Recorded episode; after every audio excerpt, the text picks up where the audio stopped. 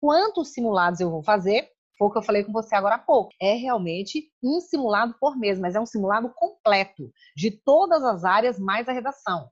Não se esquecendo de submeter a sua redação a uma correção profissional. O que dá certo em relação à estratégia de simulado? O que você já viu, Lara, dá certo por aí? Nas suas pesquisas, o que você percebeu? Primeira coisa, estratégia própria. Ela vai dar certo. Como assim? Você vai testar todas essas que eu falei com você, dessas maneiras que eu te falei, mas você vai muitas vezes perceber que tem um detalhe que você faz, um jeito que você coloca, que dá muito certo. Mas muitas vezes você vai perceber que aquilo que você vem fazendo não tem dado resultado nenhum, está afundando nas provas. Aí realmente é hora de virar de ponta cabeça, porque aí realmente eu preciso usar uma estratégia nova. Portanto, eu estou te entregando uma estratégia nova hoje. Faça esse teste que eu te falei, das 20 a 25 questões, mesclando a redação e depois você me conta como foi. Redação com tempo marcado. O que, que é isso? Além da redação que você vai fazer nos simulados, uma vez por mês, você também precisa treinar uma vez por semana redação com tempo marcado. O que, que é isso? Em média, o aluno que vai ser aprovado no Enem, ele vai gastar, em média, uma hora e quinze para fazer a redação e deixar essa redação pronta na folha de redação. Por quê? Esse aluno, ele vai primeiro estruturar essa redação numa folha, usando palavras-chave, por exemplo, e depois ele vem para o papel já, a folha de entregar, a folha de formatação, e em uma hora e quinze ele começa a fechar isso aí. Por quê? Se você ultrapassa muito esse tempo, você acaba comprometendo a nota de outras áreas. E se você usa menos do que esse tempo, você acaba comprometendo o resultado da sua redação.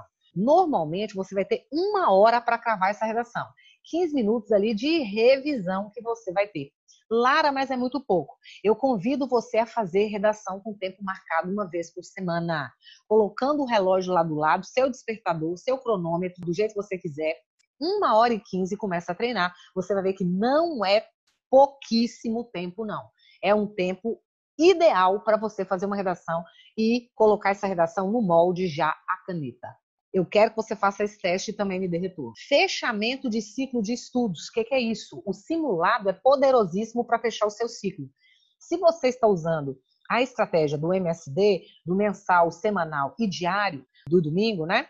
o que, que acontece? Você acaba tendo ciclos de estudo. Quando você fecha, por exemplo, um conteúdo da área 1, ou da área 2, ou da área 3, ou da área 4, ou da área 5, você está pronto para fazer um simulado. O que pode acontecer é que os simulados que você vá fazer não coincidam com o conteúdo que você está estudando. E não tem problema nenhum, tá tudo certo. Por quê? Porque quando você pegar o gabarito desse simulado, você vai se aprofundar naqueles conteúdos que você errou, procurar saber por que você errou, é uma das coisas mais importantes, mas você também vai procurar estudar com mais profundidade aquilo que você não estudou ainda não estudou ainda e que realmente achou um bicho de sete cabeças. Então, muita atenção a esse aspecto aí.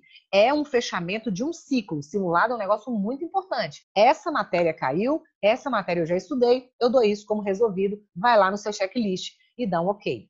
Outra coisa, análise de resultado. Você precisa pegar seu simulado e analisar qual foi o número de acertos em linguagem, qual foi o número de erros em linguagem, por que, que eu estou errando essas questões de linguagem ligadas à variação linguística. O que, que eu faço? Eu vou lá e marco no meu horário coringa que eu preciso retomar a variação linguística, porque eu estou errando questão de variação linguística que eu já estudei. Depois, eu vou pegar o meu resultado de matemática e vou perceber que eu estou sempre errando questões de matemática financeira. Eu vou pegar meu horário coringa e vou bater dentro do meu horário coringa, que é livre, eu vou jogar questões de matemática financeira, exatamente que eu preciso retomar isso aí. Então é extremamente importante que você faça isso e faça o seu quadro de metas. Professor, o que é esse quadro de metas? É realmente você anotar numa folha de papel, guardar isso no fundo do seu guarda-roupa colado ou no teto do seu quarto. É um lugar para o qual você vai olhar com uma certa facilidade, mas que não fique à vista para todas as pessoas que entrarem ali. É numa porta interna do seu guarda-roupa, é do lado ali do seu espelho, do seu próprio banheiro, vale colocar dentro do box também, não tem problema nenhum. Mas as suas metas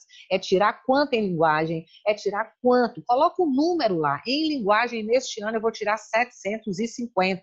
Em redação, eu vou tirar mil em tal matéria eu vou tirar 800, em matemática eu tenho condição de fazer 850 e você estabelecer metas. Depois que você estabelecer metas, eu quero que você pense quantas questões eu tenho que acertar para conseguir bater essa meta.